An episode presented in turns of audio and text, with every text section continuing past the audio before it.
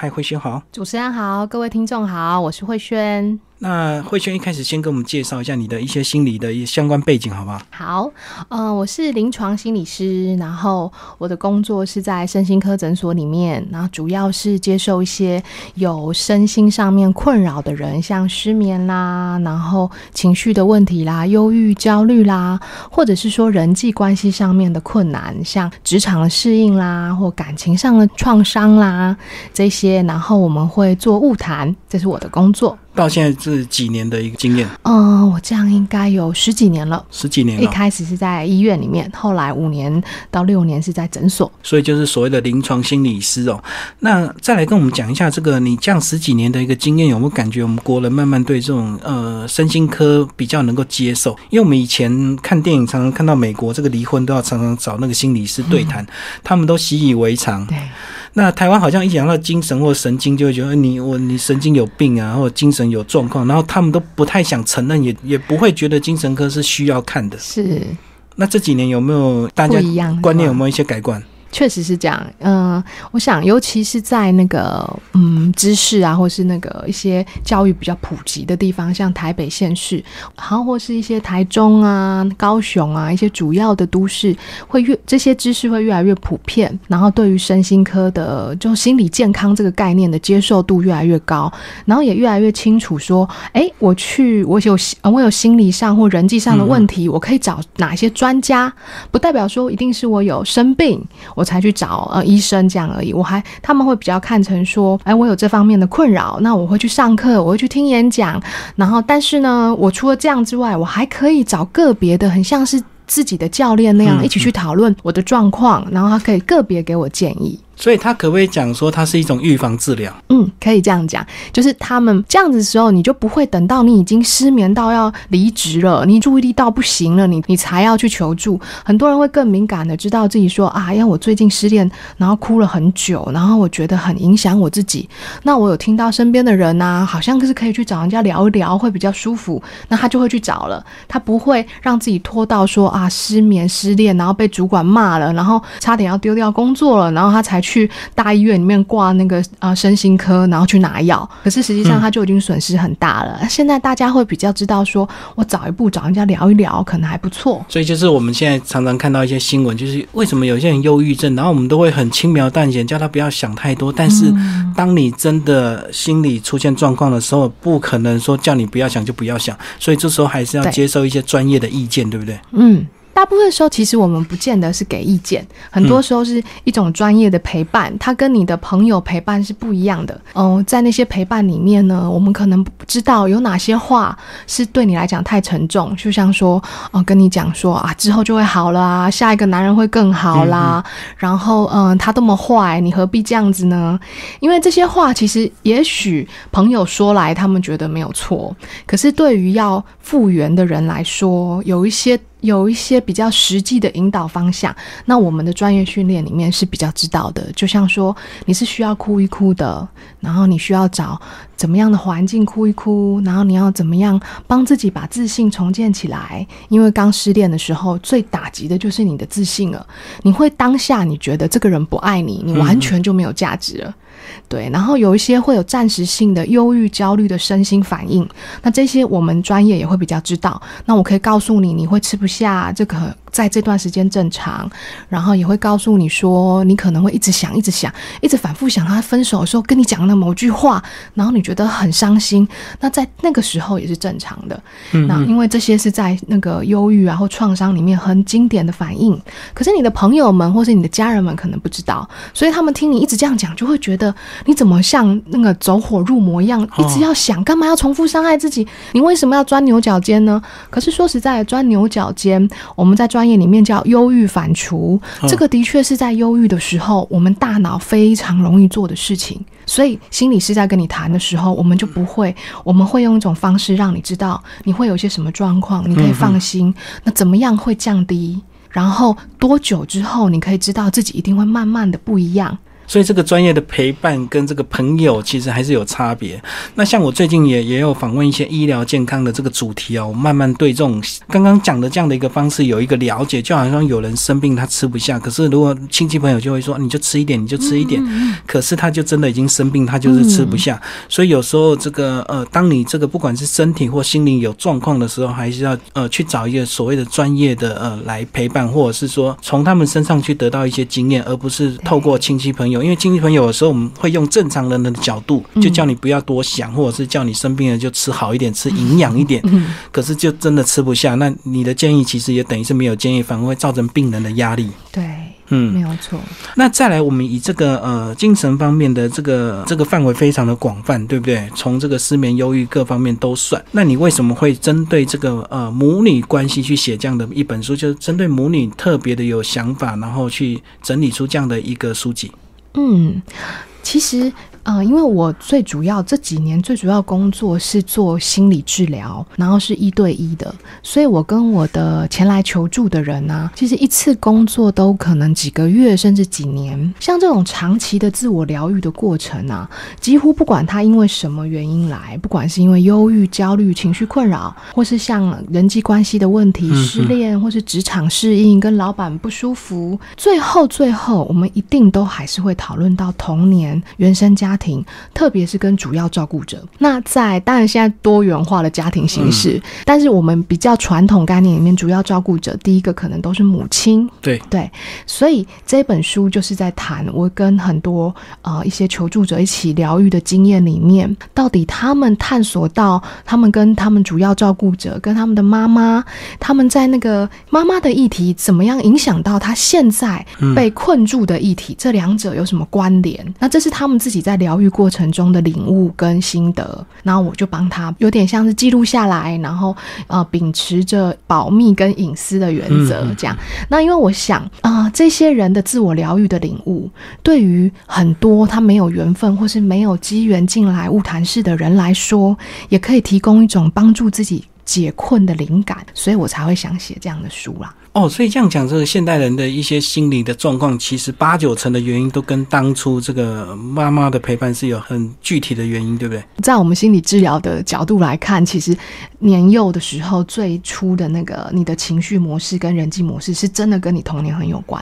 然后童年里面，现在有的人主要照顾者可能不是妈妈，可能是爸爸，对，隔代教养，阿公阿妈、外公外婆。不过原理是一样的。假设你是外公外婆带大，那你你的外婆是哪一型？他的议题是什么？那他也会影响，那他就影响你小时候怎么跟他互动，然后你就学会了某种方式、某种处理情绪的方式，或某种跟人相处的方式。哇，所以这样讲真的是很多我们小时候所看到、所吸收到的，其实真的这个家庭教育非常的重要。这个呃，家庭教育这样讲，好像都是一切这个现代人问题的一个根源了。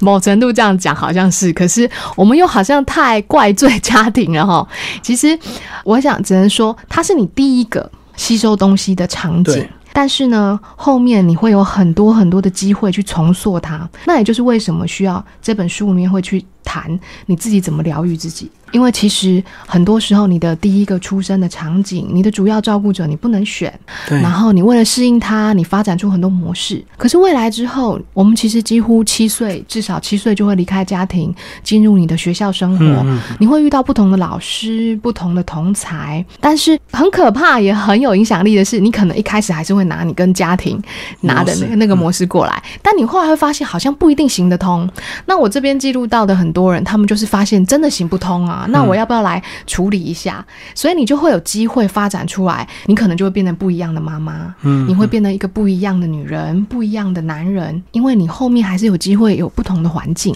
所以最早的模式到最后还是会经过一些现实的一个环境去改变了。那其实这本书我觉得它跟这个其他的一些心理或情绪方面的书有点不一样的，就是我们的这个慧圈心理师哦，哦，他把这个妈妈的一个类型哦分类的非常详细，这个有二十种妈妈的一个类型。然后呢，解决的方法又分为这个三十八种，把母爱关系找回来。那另外呢，呃，有时候我们这个会。一般的心理书啊，会这个比较强调这个我们的这个，比如说呃，受治疗的人的一些角度，比如说以这个母女关系，那就会蛮多注重在这个女儿的一个心理状态。但是我觉得这本书特别地方呢，他也去把这个妈妈的一些角度去把它写出来，就是一件事情一定有这个双方面的看法，一定会有一些落差。那其实过去大家可能都比较没有去关注说妈妈为什么会这样做，只会教你说你应该怎么做，那你应该怎么避免，或者是你就怎么样去解决你的这些困难。但是其实根源还是要了解。当你越了解你妈妈当年为什么这么做、这么想的时候，我觉得会对我们这些心理的状况的解决会有更快速的达到一个效果。那一开始你为什么会去把它这个想要把它整理的归类的这么清楚？因为这个跟过去的一些心理书好像有一点不一样。嗯，其实一开始是没有想到那么多，但是这里面的类型确实是我觉得我在遇到很多求助者的时候，他们真的是会有这样，甚至每一个故事的类型，他可能是好几个类型都是同一个人身上，他就会领悟到，他就会有这种感受。然后，所以我只是想用一个方式让大家可以认出来说，你自己是不是有这样子的，有这样子的经验，是不是受到这样子的影响？我觉得就是一样是提供一个灵感，让你自己去反。反思的。所以，哦，一开始其实并没有想说，哎，一定要怎么样的分类，因为我觉得其实分类可以有好多好多种哦。对，嗯嗯嗯。即使分类分的再仔细哦，当你真的真实遇到状况的时候，其实你的妈妈可能还是综合型，对，就是可能好几种是在她身上都看得到。对，所以这个为什么这个心理治疗有它的一个必要性，跟它一个复杂性跟专业性，真的不是说你这个呃吸收你朋友的一个经验，或者是看几本这个情绪方面的书，你就能够解决，还是要透过所谓的专业心理师的一个协助，好，那接下来我们就来聊聊这呃这二十个分类，好不好？一般的这个母亲，如果以这个比例上来讲，大部分都是什么样的这个类别比较多？大部分是什么样类别哦？应该是说，我如果这样想起来啊，嗯，会造成比较大的困扰的，可能控制型的妈妈，然后跟勒索型的妈妈其实很接近。然后另外一大类就是比较疏离型，比较心中没有小孩型，这两种型其实就会造成很多不一样的影响。大概这两类是最明显的哦，以比例上来讲是最高的哈。对，因为其实里面还有讲到这种懦弱型或者是残忍型，这种都应该在母亲的这个比例上应该相对比较少数，相对少。相对少，所以大部分都是控制型 或是勒索型，对这种比较强势的母亲啊。嗯，好，那接下来就来帮我们介绍一些例子，好不好？这个其实呃，这本书要写，其实里面还是要做一些修正，对不对？因为你刚刚又讲到这个，你的职责是还要有保密，对，保密跟隐私，所以其实里面的里面全部其实它没有一个是说完全就是某一个个案，它其实是我只是想要传达某一种影响那个处境，然后个别的资料。其实全部都是，呃，全部都是拼起来的，所以不会让大家联想，直接联想到谁，因为这是我对我个案的责任。对，但是又要让一般的读者可以知道，说，哎，对，通常举的那个故事情节，其实是大家都有，大家都会有这经验。例如说，妈妈打电话来的时候，然后就很紧张，想说啊，他又要跟我讲什么了？讲一些大道理就对。对，或是叫我要回家，或是哭哭啼啼说爸爸又欺负他 之类的。嗯嗯嗯。好，那接下来我们来讲一些比较具体的一些例子，就是呃，比如说我们先来讲，刚刚讲到这个控制型的母亲是最多的，这个比例上来讲，没错。所以它像第一个我的第一个故事啊，或是第五个故事，控制跟勒索型的，其实这个真的是比例算蛮多的，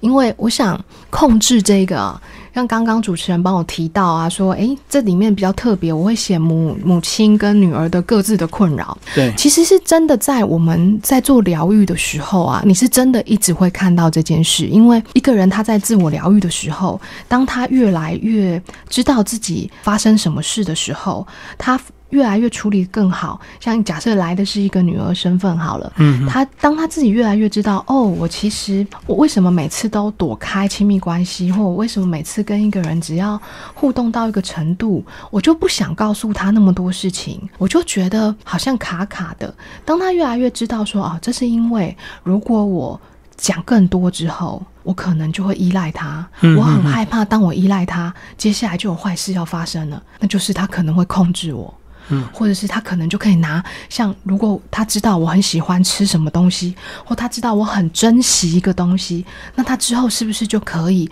跟我说啊，我就不要给你那个东西，嗯，或者说他知道我很爱他，所以他就可以跟我说我要跟你分手。用此来改变我，所以当他发现他的保持距离是跟这个有关，那他可能就会想到，这是不是跟他的更早的经验有关？否则他怎么会这样预测呢？嗯那当他这样看的时候，他就会看到啊，那个人可能是他的妈妈，或可能是他早年的照顾者，因为他的妈妈会说：“你如果不听我的话，你就不要去上学啦，嗯你就那个我买给你的钢琴就没收啦。”然后或者是说就会虐，只是他只是不想要立刻做家事而已，或者他只是不想要立刻照这样做，想跟妈妈讨论一个别的方式，他妈妈就会说：“啊，我是妈妈还是你是妈妈？”嗯 所以孩子就会觉得说，他发展出来当时保护自己的方式是，我就不要讲那么多，我就照他说的做就好，所以他就不会让他了解他嘛。那自然以后他对他的男朋友啊、女朋友啊，对他的好朋友啊，他也会退一步，他不要这样子。嗯哼，对，所以其实为什么我会知道妈妈跟女儿的立场，是因为女儿最后她疗愈的时候，她会谈到妈妈，后来她就会再看到妈妈其实像这样控制型背后都是焦虑，她很担心女儿会离开。那这个很担心女儿离开后面的背景，就像，呃，我的序里面有一位男性的心理师陈红斌心理师写的序，其实这一些母女纠葛的背后，可能有一个缺席的爸爸，妈妈那么怕女儿离开，怕小孩离开，是因为她的先生跟她的关系可能没有很亲密，或者她的先生跟她之间可能有沟通上的状况，所以她就特别怕女儿离开。所以这样子，其实像很多现在单亲的家庭，这个妈妈很容易就变成控制型的母亲，对不对？对不管是他是儿子或女儿，他都很怕他把他养大之后，他可能就嫁了或或结婚就离开他了，这样。让他再次经验被背叛、被抛弃的感觉。诶，那我现在突然想到，这个我们看常常看到这个电视上有所谓的妈宝啊，这个妈妈把小孩照顾太好，啊，里面居然没有所所谓的溺爱型的妈妈，所以它应该分在哪一个啊、对类？耶，我的 我我是不是是否没有写溺爱？比较接近一点的可能是那个虎妈型的，但是好像溺爱啊，最后一个故事是属于那种公主啊，养出公主病的小孩的妈妈。嗯但是说妈宝啊，应该其实妈宝那一型的，其实他控制欲也是很强的、啊。他们对孩子好的方式里面约束是非常多的，所以你也可能也可以，我们讲小孩的时候讲他是妈宝，可是讲那个妈妈的时候，你可能会讲她是一个很强势的虎妈。哦，就是我给你什么，你就应该要接受，就对。然后我会想尽办法把认为对你好的就塞进去给你。然后如果小孩做的是，哎，他就接受，然后或者他就完全听妈妈的，展现不出自己的时候，我们就把它叫成妈宝嘛。对对对，对，很顺从。然后其实我们看到新闻那些妈宝是没有处理能力，只要被警察叫的时候，他就去叫妈妈嘛。嗯，然后妈妈妈就出来赶快来保护他嘛，嗯对嗯，所以其实就是孩子就被养成他没有自主的能力，然后或者是不用自主啦，就是让妈妈出来就好啦。对嗯嗯，所以这样子哇，原来妈宝这个妈妈也是算控制型的哈。嗯，那接下来我们来聊这个嫉妒型的妈妈啊，这个有时候这个妈妈这个不经意或者是刻意的，有时候还会跟女儿来比较，或者是说有觉得说呃女儿长得漂亮，她很不舒服。会啊，当我我在跟个案谈到那个就求助者谈到母女之间的嫉妒的时候啊，大家第一个反应都觉得很奇怪，好像不太可能，但是后来都会发现其实是真有可能。对，因为怎么说呢？我们在心理健康有个概念，就是说，当你自己啊，嗯，你可能你的童年，可能呃，在一到三岁啊，或是国小期间呐，你会遇到一些事情，然后那些事情让你可能过不去。那你在养小孩的时候，当小孩到了那个你曾经有过不去的事情的那个年纪的时候，然后你就会。你的回忆或是你的那个感受就会出来，嗯，所以，像如果说你在国小的时候有被霸凌，或是你那时候念书就被霸凌的话，可能成绩就会下降。然后那时候爸爸妈妈很不能理解你，然后你就会发现哦，你自己小孩啊，尤其是跟你同性别的小孩，这个男女都一样。如果是爸爸他养到儿子，然后儿子到那个年纪，然后他想说他以前国小的时候被欺负，那他现在再去看他儿子的国小生活的时候，就会带着他自己当初的某一种不知道处有没有处理完的议题，他那个角度就会跟一般他自己看孩子的时候不一样哦。所以这里面我提到的就是，如果妈妈她，我们妈常常说小女儿、小女孩是爸爸前世情人啊，然后爸爸可能会把她当成小公主啊，所以很多 很多妈妈不是都会戏称说，婚姻中的第三者是她的那个小女儿嘛？对啊，这种东西哈，在妈妈状况好的时候，或是妈妈过去是比较有被好好的照顾，或是她自己长大有比较好照顾自己的，妈妈就会把它当玩笑话。他们不是真的很嫉妒女儿，嗯。可是老实说，如果说妈妈她其实，在可能她在原生家庭，她可能在手足之间，她真的是不太被妈妈照顾的，因为各种原因。然后可能她是中间的小孩，或者是她是一个呃长姐啊。对，这个姐姐就很自然就有那些责任。对，然后可是她的女儿呢，却可以好好的被照顾，然后不用承担很多事情，然后被当成小公主，所以妈妈心里可能就会浮出来。那那是一种很心理的直觉，说那你是公主，我是什么？我是你的悲女啊。嗯有些妈妈会觉得自己是皇后，可是有些妈妈会觉得哦，我是悲女啊，我帮你穿鞋子这样子。所以这就是跟妈妈自己本身。他有没有好好照顾自己，跟处理完自己的创伤很有关。如果说他那个时候内心里面还是有比较多的痛苦，可能他即使到现在，他都已经小孩长，就是已经生小孩了，他的妈妈跟他还是很辛苦，他在大家族原生家庭里面还是承担很多责任，那他真的就很难很平心静气去看他女儿得到的那些东西。对，然后就很难说没有嫉妒啦。是是是，刚刚这个妈妈总共分为二十个类型啊，但是我我现在突然想到说，其实如果说你这个母女关系是从以前到现在，我觉得问题比较好解决，因为你只要解决你妈妈原生妈妈的这个问题。可是现在有很多家庭是所谓的重组家庭，所以你可能经历两三个妈妈照顾你，或者是可能妈妈照顾完了，又突然变成这个爸爸照顾你，那你要面对这个爸爸的问题哦。所以现在的这个家庭。组成越来越多元以及复杂之后，是不是这个问题就会越来越难解决？那你这本书其实举了这个二十个妈妈的一个例子哦。那但是我呃想到这个现代人这个越来越多这个离婚率啊，那这个所以当年你的这个主要照顾者，也许呢你这个嗯爸妈经过再婚之后，你可能从这个原生的妈妈又变成你的继母，所以这样的一个情况之下，是不是两个妈妈都可能在你内心会造成一些影响？没有错。就是呃，现在的确越来越多那种不同的婚姻形态，所以。的确，在整间里面，很多求助者他所提到的那个人生经验，跟我们呃心里面典型的人生经验是很不一样的。确实有一些人，他是中间会经过转手过好多照顾者，所以他就会跟呃我们心里面觉得有一个妈妈会一直陪你会差很多。所以他们的经验多半就是，当你准备要相信一个人，尤其是越年纪越小的经验里面，我们是很需要依赖照顾者的，对，不管是情绪或是生理上。可是，如果父母的感情并不稳定，整个家庭的状况不稳定，那你好不容易知道了，哎，跟这个照顾者磨合了，跟这个新妈妈磨合了，知道说这个妈妈喜欢什么，不喜欢什么，然后她是怎么看我的？因为小孩子为了求生，其实我们花好多力量去认识这个人哦，然后甚至会讨好这个人嘛，不然你怎么活下去？嗯，然后等到哎，我觉得 OK 了，但是如果幸运的话是 OK 了啦，然后可是可能。爸爸妈妈又吵架，然后又换一个新的妈妈。对，那个时候可能爸爸可能都只是说是女朋友而已，还不一定是真的妈妈。所以他在人生中的经验就会有一个状况是，所有照顾者的去留都不是因为我。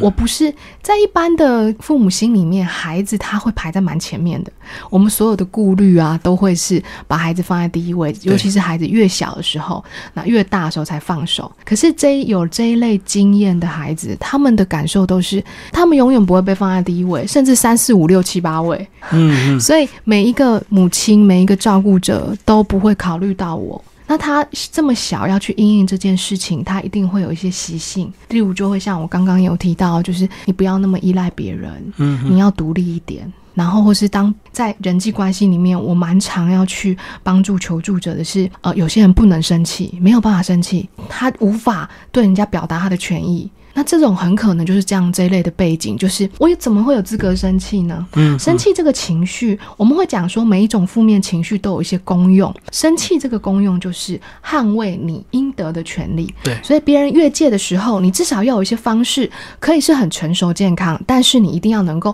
把界限守好嘛。可是像这样子一直被丢来丢去的孩子啊，他们我的权益在哪里呢？我一直在被主要照顾者或是我爱的人的心里，我根本没有位置啊。那我没有位置的时候，我长大以后跟别人相处，我怎么会觉得这个叫做我应得的权利？他分不出来，他没有楷模，没有父母曾经为他生气过，所以他就很难去生气。他被虐待了，或是被霸凌了、被欺负了，他都要怀疑说：诶。这是不是真的是我的错啊？是，甚至他以后如果遇到这个家暴，他也可能也不敢生气。没错，因为他可能过去就一直被换照顾着，所以他反而当你闷不吭声这样子，反而是当年对你最好的一个保护的一个方式，无形中就会演变到你现在对待你下一个男人或下一个家庭的一个模式。那其实我们刚刚讲到这个，有些妈妈。大部分不管是妈妈或爸爸，都会把小孩排在第一位，所以很多人即使他婚姻不幸福，他也会憋着忍着，他不想离婚，因为不想给这个小孩造成一些阴影哦。但是还是有极少数所谓的残忍型的妈妈，是真的只为了她自己的一个，不管是享乐，或者是为了追求自己的爱情，她可能就抛家弃子哦，然后这个小孩不要了，去跟一个新的男人重新过生活。这样的例子，这样的残忍型的妈妈，嗯，应该还是有，对不对？其实可能比较好分开来看，就是有一些离婚比较健康，然后有一些婚姻不稳定，起源于像假设在谈残忍型的那一型，那一型不算多，可是那一型却是我写的类型里面是最最痛苦也最病态的一型。嗯，因为这一型他那种妈妈，她其实不是只有对孩子，他们极少会去生小孩，因为他们本身呃是比较自我中心，比较难以去同理别人。像我在里面。提到这样子的人的特质啊，就是他们不太能够感受到别人的痛苦的感受，然后所以没有这种同理的时候，他很难跟别人有情感的依附。嗯，所以这样子讲，你就会知道他交男朋友一定跟一般人交男女朋友不一样。我们谈恋爱有很大的是因为想要情感交流，对，因为想要亲密感。可是他们本身没有，就是好像少了这个天线。那他们的亲密关系很多是功能性的，嗯嗯，例如说这个男朋友帮我。我呃出钱，生活需求对这个男朋友负责接送我，所以他们为了生存，其实可能他们有多重的关系。可是其实对他们来说，比较爱谁这个问题是对他们没有意义的。所以他们极少会生小孩。那生到小孩的时候，因为小孩本身是一个是要吸取妈妈能量而无法给妈妈任何东西的一个对对一个位置，所以他们极少会去选择生小孩，除非在特定的处境，例如说他为了跟这个男人巩固关系，为了要进入家庭，得到某一种庇护，他可能就会生小孩。嗯，对。但是生了小孩之后啊，他们是特别难去应付母亲这个角色，他是需要很大很大的一个同理孩子跟接纳孩子的状况，所以。身为这一类呃母亲的小孩，其实创伤都很大，他们是特别需要帮助，所以这也是我三十八个建议里面，唯独对这一型的建议是要保护自己。其他类型的建议，大部分都是会你改一个方式，你拓宽你自己的，你对你自己的认识。可是，在这一型里面，你特别需要的就是你要知道，说你还是会爱你妈妈，即使你妈妈没有爱人的能力，但你有，所以你会很爱你妈妈，你对她会有不断多的期待。可是，你妈妈可能会用你的期待去利用你。或者去伤害你，对，因为在他的心里面，人跟人之间的互动比较实质看到的是功能，对，所以你你会跟你母亲没有办法交流，然后你会不断的受伤。为了让你的人生后面可以相对有更多色彩，你可能必须要跟你的母亲有一些心理上面清楚的界限。那所以这里面你要接受说，你可能好像要对你母亲很残忍，可是你也要接受，你可能真的也放不下，但是界限一定要做好。就是对这一型，我特别会这样建议。所以其实对里面的很多型的妈妈，你可能都可以自我要求或自己去改变，去呃让你们的关系变好。那唯独对这个残忍型的妈妈，你先觉得第一个条件，你要先懂得自我保护，因为这个妈妈可能她以这个呃长期的以功能或利益为主来这个求生存，所以她其实并不会真的把女儿当做女儿，反而有时候女儿也会变成她利用的一个工具。那讲到其实这里面呢，也有三十八种这个方式哦，这个帮助我。我们这个现代人把这个母女关系找回来。那这个慧轩是不是也帮我们来介绍一下这三十八种这个方式？基本上这三十八种方式啊，我在概念上面可以分成三类啦。也就是说，呃，我们可以从这样思考，就是你可以去想你的照顾者他的一些方式怎么影响你，影响你三个部分。第一个是你的自我，你怎么看待你自己？你怎么照顾你自己？然后你有情绪不好的时候怎么调节？这个是。自我的部分，那光自我的部分就有好几个建议。然后第二类的建议是，你跟另外一个人，那个另外一个人通常是你爱的人，那就会是讲在讲你跟你的感情对象、你的亲密对象，然后你会有什么样模式？有的时候那个模式是大家房间还蛮清楚的。我们常会谈说，你跟你妈妈或你跟你爸爸是什么样的关系跟模式，会影响到你怎么选男人、选女人。这个就是这个两人关系的建议。例如说啊，里面类型有说。啊，如果你的母父母亲是那种嫉妒型的，你可能就会想要隐藏自己嘛。那如果说你的父母是完美型或虎妈型的，你可能就会很想要找一个能够给自己建议的伴侣，然后比较强势的伴侣。嗯嗯。然后有的时候不小心就会挑到加上一点点暴力倾向，那你就受虐了。嗯。对，就是你可能在你跟主要照顾者有个模式，然后影响到你怎么去选男人，这是第二型。然后第三种就是我们在处理各种关系。其实它都是三角关系。是你像你跟你的伴侣之间，然后你怎么看？你的伴侣也有他自己的生活，也有生活中的其他人。有的人呢，他就是觉得那个第三者很可怕。那个第三者可以是你的婆婆，可以是你男朋友的朋友。嗯，那有的人会认为，只要我们两人关系里面有一个第三者，那个第三者一定是坏的。因为他的妈妈小时候跟他在一起的时候，都会跟他说，就是他妈妈都假想那个第三者是坏的。例如说，妈妈。这样讲例子就有点危险。妈妈其实都跟很多人处不好，例如说妈妈跟婆婆处不好，是，然后妈妈跟爸爸的朋友处不好，然后妈妈可能跟你的老师处不好，因为妈妈的心里面很防卫自己，因为她很担心她自己会被欺负，嗯，然后她对自己有很多贬低的地方，但是她不接受她自己贬低自己，她都想象是别人在贬低她，嗯，对。当我们没有处理好我们自己的感受的时候，我们很多。说其实是我气我自己，可是我会觉得是你气我，是对，是你在看不起，其实是我自己看不起我自己。所以我都会觉得好像别人都看不起我。如果妈妈有这种特质，她可能就会影响你。你从小到大，妈妈会告诉你，除了我跟你之外的其他人都是都是不好的，或是都是无法建立好关系的，或是都会介入破坏我们的。那这样子，你你未来在处理这个三角关系的时候，因为我们所有关系都可以算是三角关系啊，多人的关系，你可能就会也在建立三角关系上很辛苦。例如说，你你也很容易觉得，哦，男不要说男朋友有暧昧的。女生啦，你可能光男朋友的工作，你就会跟他的工作抢，或是男朋友正常交友的男生朋友，你也会觉得说，为什么你没有把我摆在第一位呢？是对，然后所以这样子的时候，你就会影响到你的三人关系。所以这三十八个建议里面，一定最基础比较多的都是你要自我认识。那自我认识的方法，就像写心情日记啊，因为就是知道你自己喜欢什么啊。然后再来就是，你可以透过别人给你的回馈，然后去想一想哪一些我真的是这样，这是非常重要的。然后长期的去做，然后把自己的需要放在第一位，这是属于第一类自我照顾的建议。里面三十八种方式，这个呃都非常的具体。那听众朋友如果找这本书来看呢，其实还蛮值得呃蛮受用的。就是你不管你生活上的曾经遇到什么样的问题，都可能会在这本书找到答案哦。好，那接下来那个慧兄，我想问一个，就是说有些女孩子哦，她长大之后，她找对象会有所谓的中年的一个情节，就是恋父情节哦。那这个恋父情节是不是也是有可能跟她当初妈妈的照顾是有方式造成说她会过度，甚至最后会期待像他爸。爸那样的男人，那如果是恋父情节，呃，有些女孩子有恋父情节的话，她的主要照顾者那个妈妈可能是什么样一个类型？为什么会有有人有这个恋父情节？我实在很难想象。可是后来这个，当我们常常在生活圈去走跳之后，才发现有些女孩子真的她自己都承认她有恋父情节。对啊，像我们在谈的时候啊，我一般我们对恋父这个概念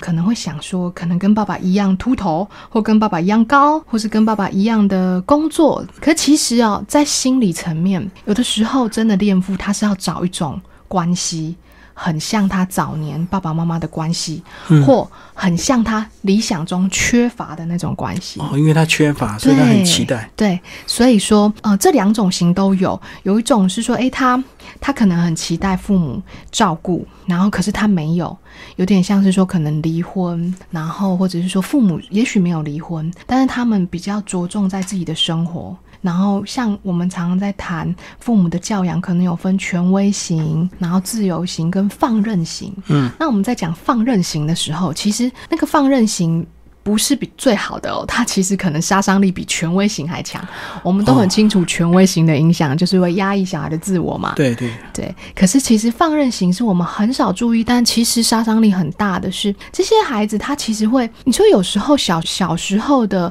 约束其实是一种保护，嗯，那放任型的父母其实就没有给孩子这种保护，完全的不管。对，然后你就会觉得好像没有人会在乎我的各种事情，所以这孩子长大就会很想，他们可能很早。很早十几岁，他们就开始去寻求一个男朋友或女朋友，想要找到心灵的归属，想要有一个人把他放在第一位。所以就会比较早有所谓的同居关系，或者是会早婚的。对对对对对。然后，但他们要找的是一个要能够给他安全感，然后要能够保护他。那你想想看，如果是十几岁找十几岁，容易吗？嗯，不容易嘛，哦对不对？因为尤其是女生要找男生的时候，男生十几岁跟女生十几岁，男生心智还更弱一点，对不对？对所以他们一定会相对去找年龄层大一点，因为大一点能够提供给他们就更像那种归属感。嗯更像可以理解他们、开导他们、保护他们、约束他们嘛？因为要有个年龄差的时候，才会他才能得到这种感受，所以他们都会找大自己十岁以上的。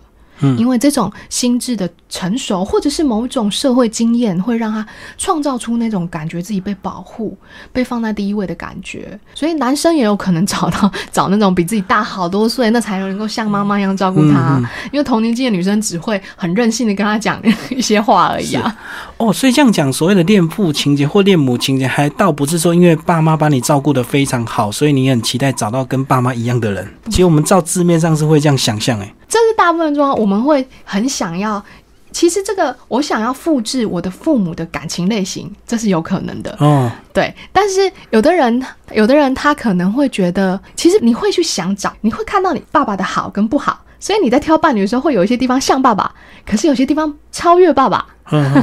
例如说，诶，我的男朋友跟我的爸爸一样，呃，很有责任感，可是他比我爸爸更会表达，因为我的爸爸比较内敛，比较含蓄，所以他们会挑有点像，但是有些地方是他期待更好的地方，所以不会完全是恋父那样子。那、哦男人挑女人也是一样，他会挑跟妈妈有点像。但是呢，比妈妈在某些地方更贴近他自己的需要的，嗯嗯，对，这是会我们大部分人比较会做的事情。哦，原来是这样子。那最后呢，这个慧轩帮我们总结这本书好不好？这个有关于这种心理情绪的书，有时候大家会认为这个有病啊，生病才要看，好像一般人呢，这个也不一定会来读，对不对？但是我觉得这本书其实是适合现在现代人，其实每一个人都适合来看的。因为其实这本书里面的很多例子，他们求助者来找我的时候，他们是非常在社会上面是嗯、呃看起来是非常健康、正常、一般的人，是，他们只是对自己的需求跟对自己心里他。比较清楚自己的议题，然后比较愿意找专业工作者一起处理他的议题。其实，当然处理自己心灵议题不一定要透过心理治疗，你可以有各种进步的方式。有些人他就是听演讲，嗯，然后嗯参加团体的工作坊，然后有些人宗教的寻求宗教，是，对，那在这里面，很多人他们是相信，诶，相信心理师，相信这种精神专业，他们接触到是这样。所以其实所有的人都是我们一般人，我们每一个人都有自己心里面成长的课题。所以这本书其实是要帮助大家对于呃亲情的课题，然后对于你的人际课题，可以有一点灵感，然后让你自己可以想想，我可以往这边多做一点，会不会帮你自己的现在的困境解困而已。嗯，所以跟你有没有生病啊，或不一定有关系的。而且我觉得这个家庭问题的这个良好，其实好像很无形中也会解决很多问题，然后所以这个其实原生家庭这个原始照顾者妈妈，其实还是扮演非常重要的一个角色。即使你多年后再经过更多的这个女人，不管是交过女朋友啊，或者是这个老婆，她的影响都比不上当年这个一开始照顾你这个妈妈的这个原型。是，所以呢，当你越了解你本来妈妈的那个样子，回头追溯来，就更能够解决你现在面临的一个问题。而且我相信，这个每一个母亲虽然都很尽心在照顾小孩，可是他们的做法或者是他们的方法，一定难免都会有一些问题。因为妈妈毕竟当年也是被照顾者这样子起来的。没错，妈妈也是一般人。对，当初他的妈妈的妈妈如果没有用好的方式来照顾他，现在这个妈妈即使她要当好一个妈妈，她也是会常常用一些错误的方式或错误的一些做法来又来影响教导她的下一个女儿。是没错，我们都是不完美美的。妈妈在生你养你的时候，她可能也还没有办法处理完自己的议题啊。而且现在呢，常常面临一个问题是，从来没有一个人准备好当妈妈，她就变妈妈了。没错，所以她也是在错误中去学习跟成长。没错，绝对没有一个人全部看好所有的教养书之后，我才来怀孕生小孩。那时候可能生不出来。对，这个年纪到时候又到了。所以这个其实我觉得这个母女关系真的是非常的重要。我觉得听众朋友呢，真的非常值得推荐给我们的呃每一位听众朋友找这本书来读。那其实那个我们的呃慧轩心理师。他有经营粉丝页，那你的粉丝页呢？叫做心理师与女人聊天室。对，所以你的意思是，常常来求助你的都是女人比较多吗？哎，说实在，寻求心理治疗跟智商的女性比大男性多很多哦。其实，在身心科求助也是这样，性别里面，男性好像真的是相对比较困难去意识到自己情绪跟心精神需要的，然后他们意识到求助的方法也比较后面才会选择去找专业帮助。这 个就是要很严重了。对，然后他们可能都是一些生理上面的比较多，他们会先去看生理上面医生，就像假如他们失眠，然后或是他们可能肠燥啊，或是可能呃头痛啊，一些他们生理反应比较多。所以会先去找其他科医生，然后女性是比较多会意识到这是我的心情不好，女性比较能在我觉得社会价值观跟评价上给男性很多约束啦，男性比较不能说因为我今天心情不好，女生女生说好像就很自然，所以男性比较被压抑，所以在求助群里面确实男女比可能三比一甚至四比一哦。好，那如果说假如真的是这个女性的这个求助群，他们比较大比例会提早发现自己的问题，先去找这个心理师来咨询。哦，那这个找男心理师跟找女心理师，他们所询问的这个问题跟角度是不是又有点不一样？因为有有时候这个母女关系不太好跟男生讲吧。哎，其实也对，不同性别的治疗师跟求助者搭配会有不同的不同的火花跟不同的帮助方式。不过确实，嗯，很多人在求助的时候啊，像有的男生他就是要找女性治疗师。他就觉得他跟男，可能他要处理就是他跟男性会有一些，他就觉得他跟他爸爸相处的不太好。他如果再找一个男性治疗师，他很容易就觉得男性治疗师在攻击他。所以有一些求助者，他一来，他凭直觉他就比较想要女性。是。然后也有一些女性女性的求助，她就是比较想找男性。嗯。他就是觉得男性治疗师会给他比较安全跟专业的感觉。所以其实呃，求助者本身就会有一个期待。他对性别、对治疗师的性别会有个期待，他可能认为男性可能更理性，更可以帮助我理解一些事。那这跟他的经验一定有关系。刚讲到这个呃男女心理治疗师的一个差别哦，那你里面有讲到一个类别，就是比如说这个有些小孩子他可能呃在他幼年的时候曾经被这个父亲性侵过。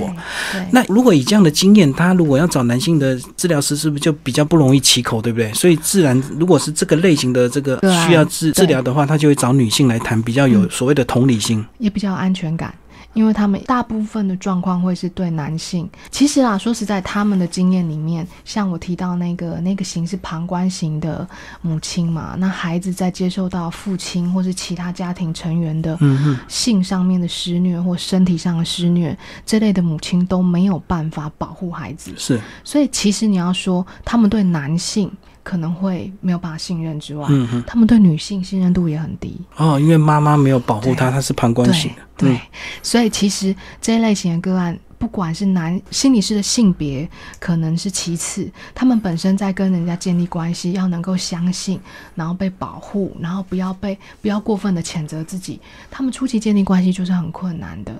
哦，所以要比一般的所谓的患者要花更多的时间，他才会信任你。他们也会要花很多时间才能走出来，决定去求助。嗯，因为对他们来讲，这个都太恐怖了。好，这本书真的非常的精彩啊，推荐给我们的听众朋友。二十种妈妈的类型，三十八种取暖的一个方式，把母女关系爱回来。这本书是黄慧轩心理师的一个作品，然后宝平文化所出版。好，谢谢，谢谢。